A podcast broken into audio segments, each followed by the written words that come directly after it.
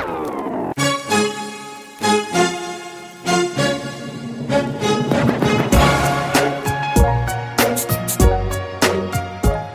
Bienvenue dans l'émission Europe du mur des podcasts. Je suis Fabien Cazenave, journaliste à Ouest France, spécialisé dans les questions européennes. Et aujourd'hui, nous enregistrons cette émission dans, euh, à juste à côté de l'hémicycle du Parlement européen, à l'occasion de la session euh, plénière de rentrée de 2023 en janvier, dans un Parlement européen qui a été, euh, qui ressort groggy depuis un mois de l'affaire dite du Qatargate, cette affaire de corruption qui concerne quelques élus sur les 705 eurodéputés que compte ce Parlement. Euh, aujourd'hui, pour en parler, euh, nous avons le plaisir de recevoir euh, Stéphane Séjourné, qui est le président de Renaissance, le parti de la majorité principal parti de la majorité présidentielle, et qui est également le président du groupe Renew Europe, le groupe libéral et central du Parlement européen. Stéphane Séjourné, bonjour. Bonjour. Et je suis également accompagné d'Alexis Boisselier, qui est mon collègue au desk de Ouest France. Alexis, bonjour. Bonjour. Alors, monsieur Séjourné, j'ai envie de vous poser comme question. Donc, on est un peu dans une ambiance Qatargate, un peu euh, groggy après euh, ces fêtes où euh, les révélations se sont enchaînées sur des scandales de corruption de certains de vos collègues, notamment au groupe socialiste et démocrate. La présidente du Parlement européen, Roberta Metsola, a fait un plan de proposition en accord avec les présidents de groupe dont vous faites partie. Qu'est-ce que vous aimeriez que les citoyens et nos auditeurs retiennent comme mesure phare? Et peut-être vous avez envie de placer une autre mesure que vous souhaiteriez voir? Bon, d'abord, il y a eu l'indignation euh, de ces révélations. On pensait que les valises de billets, c'était terminé. Et évidemment, ça vient entacher, vous l'évoquiez, 705 députés. Le comportement de quelques-uns vient entacher euh, le travail euh, qui est rigoureux et en toute transparence de, l'ensemble des parlementaires ici européens. il y a dans tous les groupes confondus, de la droite à, l'extrême gauche euh, des gens qui travaillent de manière consciencieuse et avec euh, une éthique parfaite. Il faut le rappeler quand même en, introduction et c'est normal. Alors oui, il faut une réponse politique. Euh, il faut une réponse politique pour remettre un peu les standards de transparence qui existent aujourd'hui dans les parlements nationaux. Vous savez, le Parlement européen a été souvent montré en exemple euh, pendant des dizaines d'années sur sa capacité à pouvoir interagir avec des groupes d'intérêt en totale transparence. D'ailleurs, vous voyez dans les couloirs ici souvent des, euh, représentants d'intérêt. Ils sont badgés, ils sont dans un registre de transparence, donc on sait qu'ils sont au Parlement européen. Et c'est vrai que depuis euh, maintenant quelques années, les standards de transparence, d'éthique ont considérablement évolué de parlement en parlement. La France a d'ailleurs passé une loi sur la transparence de la vie politique en tout début de mandat, qui met des standards de transparence et d'éthique un peu plus importants et qui interdit un certain nombre de pratiques. Et donc là, le Parlement va se remettre à jour euh, probablement, y compris peut-être aller plus loin qu'un certain nombre de parlements européens euh, sur ces questions d'éthique et de transparence de la vie politique. C'est important. Et puis, mon groupe particulièrement, vous l'évoquiez, euh, prend une position qui est l'idée d'avoir une haute autorité de la transparence pour la vie politique européenne, un peu sur l'exemple français de la HATPV qui existe en France, où tous les élus sont obligés de déclarer leur patrimoine en entrée de mandat déclarer leur patrimoine à la sortie du mandat, ce qui permet aussi à ces autorités de regarder s'il y a une différence d'enrichissement personnel par rapport au mandat et de prévenir aussi tout acte de corruption. Et donc c'est ce qu'on pousse au niveau européen, mais qui concernerait le Parlement européen, la Commission et le Conseil, puisqu'on a aussi des hauts fonctionnaires qui sont euh, présents au Conseil euh, européen, qui travaillent avec les chefs d'État et de gouvernement au niveau européen, et qui sont aussi concernés par des, euh, par des conflits d'intérêts potentiels et potentiellement qui sont euh, ciblés par euh, des groupements d'intérêts ou des pays extérieurs pour euh, exercer de l'influence et des fois même des tentatives de corruption. Il y a ces règles, mais est-ce qu'il ne faut pas aussi des sanctions plus dures peut-être pour, pour les faire respecter justement? Oui, probablement. Il faut d'abord agir sur la transparence et donc il y a des éléments aujourd'hui qui ne sont pas obligatoires de, de, de publier euh, et donc je pense notamment euh, aux activités extérieures. Euh, en France, on a décidé d'interdire la profession de consultant et de parlementaire, ce qui me paraît assez logique, ce qui n'est pas aujourd'hui interdit au Parlement européen, pourrait peut-être aller dans, dans cette voie. Pareil pour les États tiers qui financent des voyages à l'extérieur de l'Union européenne. Notamment au Qatar a été expert de ça, mais les États-Unis, le Canada euh, utilisent aussi beaucoup ça pour leurs éléments de lobbying interne euh, et donc pour montrer comment leur organisation, leurs institutions euh, travaillent avec l'Union européenne, payent des voyages aux parlementaires, des voyages d'études, et donc peut-être que en termes de transparence, il faudrait obliger au moins, à tout le moins, de déclarer ces voyages, peut-être même les interdire. Moi, je serais plutôt euh, euh, sur la voie de les interdire et que ce soit l'institution elle-même qui paye l'ensemble des voyages des parlementaires européens. Et puis, il y a un certain nombre de règles sur le registre de transparence, c'est-à-dire ces, ces badges qu'ont les euh, lobbyistes.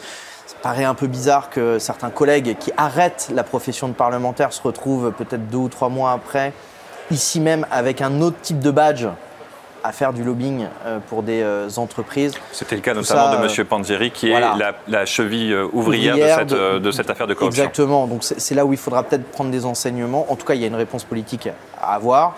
La présidente du Parlement européen a fait 14 propositions. Moi, je soutiens les 14. Je pense qu'il faudra le rajouter cette haute autorité au-dessus du Parlement européen pour contrôler tout ça, sanctionner éventuellement. Mais vous savez, il n'y a pas de juridiction euh, européenne qui est capable de prendre des décisions pénales, donc il faudra renvoyer à des juridictions nationales, ce qui est bien normal pour l'instant. C'est la justice belge d'ailleurs qui s'occupe du cas du Qatar, Gate euh, aujourd'hui. Mais il faut pouvoir transmettre si on voit quelque chose, et donc je pense que notre autorité voire même les services du Parlement pourraient éventuellement transmettre à, la justice s'il y avait des cas à signaler.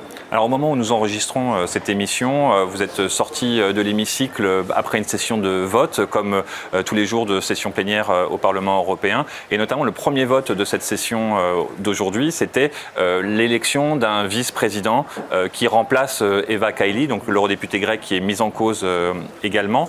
Marc Angèle a dit à Ouest France plutôt avant avant, le, vote, dans une interview, que euh, il souhaitait qu'il y ait la mise en place de ces 14 points de réforme proposés par Robert Metzla avant la fin de la législature. Et que c'était pour ça que la haute autorité que vous portez depuis un certain nombre euh, de mois et d'années euh, maintenant pour le Parlement européen n'était pas inclus dedans parce que c'est un accord institutionnel qui va être un peu plus long à, être mis en place. Est-ce que vous pensez que néanmoins cette haute autorité pourrait être dans les discussions, être affichée beaucoup plus rapidement, notamment au niveau du Conseil, des représentants des États? Oui, il faut différencier, vous avez raison les procédures. C'est-à-dire que les 14 mesures, c'est le Parlement européen qui prend les décisions pour lui-même. Et ça, on peut aller vite. Et d'ailleurs, c'est souhaitable qu'on aille vite, parce que je souhaite pas non plus que ça soit instrumentalisé par l'extrême droite et l'extrême gauche, qui ne cherchent que faire durer euh, cette polémique et euh, les, affaires judiciaires pour montrer et pour aussi donner une mauvaise image à cette institution. Il y a une partie des groupes politiques ici, dans cet hémicycle, qui se bat contre l'institution hein, et contre même son existence elle-même. Euh, il ne faut pas l'oublier. Donc il y a des parlementaires ici qui refusent même la légitimité du Parlement européen et qui ne reconnaissent que les États. Euh, c'est pas ma position, je suis un pro-européen et donc pour éviter que cette euh, polémique entache l'institution, il faut aller vite. Et donc les 14 propositions, elles peuvent être prises dès maintenant et il faut qu'elles soient prises avant l'été, c'est une certitude. Et si c'est possible dans les 2-3 mois qui viennent, c'est plutôt ma, position, on prendra ces, décisions. Il y a une conférence des présidents qui réunit l'ensemble des présidents de groupe du Parlement européen, et ça, on peut aller vite. Et puis, il y a l'inter-institutionnel. Il y a trois institutions au Parlement, euh, euh, européen qui doivent décider, euh, conjointement d'ailleurs avec le Parlement européen, la Commission européenne, Ursula von der Leyen en étant à la tête, le Conseil euh, européen qui représente les chefs d'État et de gouvernement, là où siège d'ailleurs le président français, et le Parlement européen. Et donc ces trois institutions doivent se mettre d'accord sur l'existence d'une haute autorité. C'est pas évident parce que euh, les cultures politiques sont très différentes.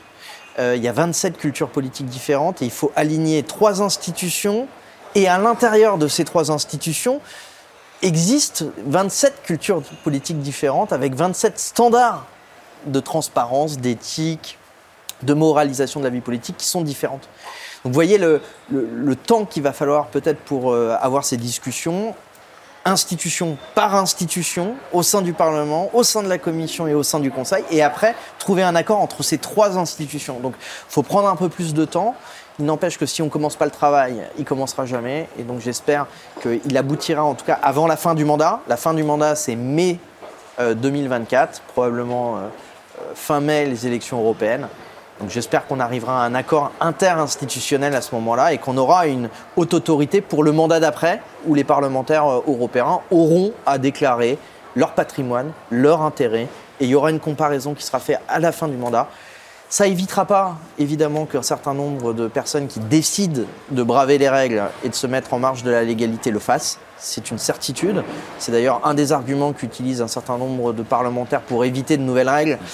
Mais je pense qu'un certain nombre de, process qui, qui, seront plus compliqués à, contourner euh, nous empêcheront, euh, en tout cas, des actes de, corruption ou des tentatives de, corruption de la part euh, soit d'États membres ou soit de groupements d'intérêts pour, que ceux qui nous écoutent comprennent bien, comment un eurodéputé, enfin quelle relation un eurodéputé peut avoir avec euh, soit des lobbyistes, soit des représentants d'États euh, euh, extérieurs, comment peuvent s'organiser ces, ces, relations? Est-ce que vous avez déjà été approché? Est-ce que on parle des fois, est-ce que vous avez déjà eu des propositions de cadeaux, des choses comme ça? Comment ça se passe? Alors, on a énormément de contacts avec l'extérieur, c'est notre rôle. Euh, il faut d'ailleurs comprendre que euh, ici au Parlement européen, on légifère pour 450 millions de citoyens.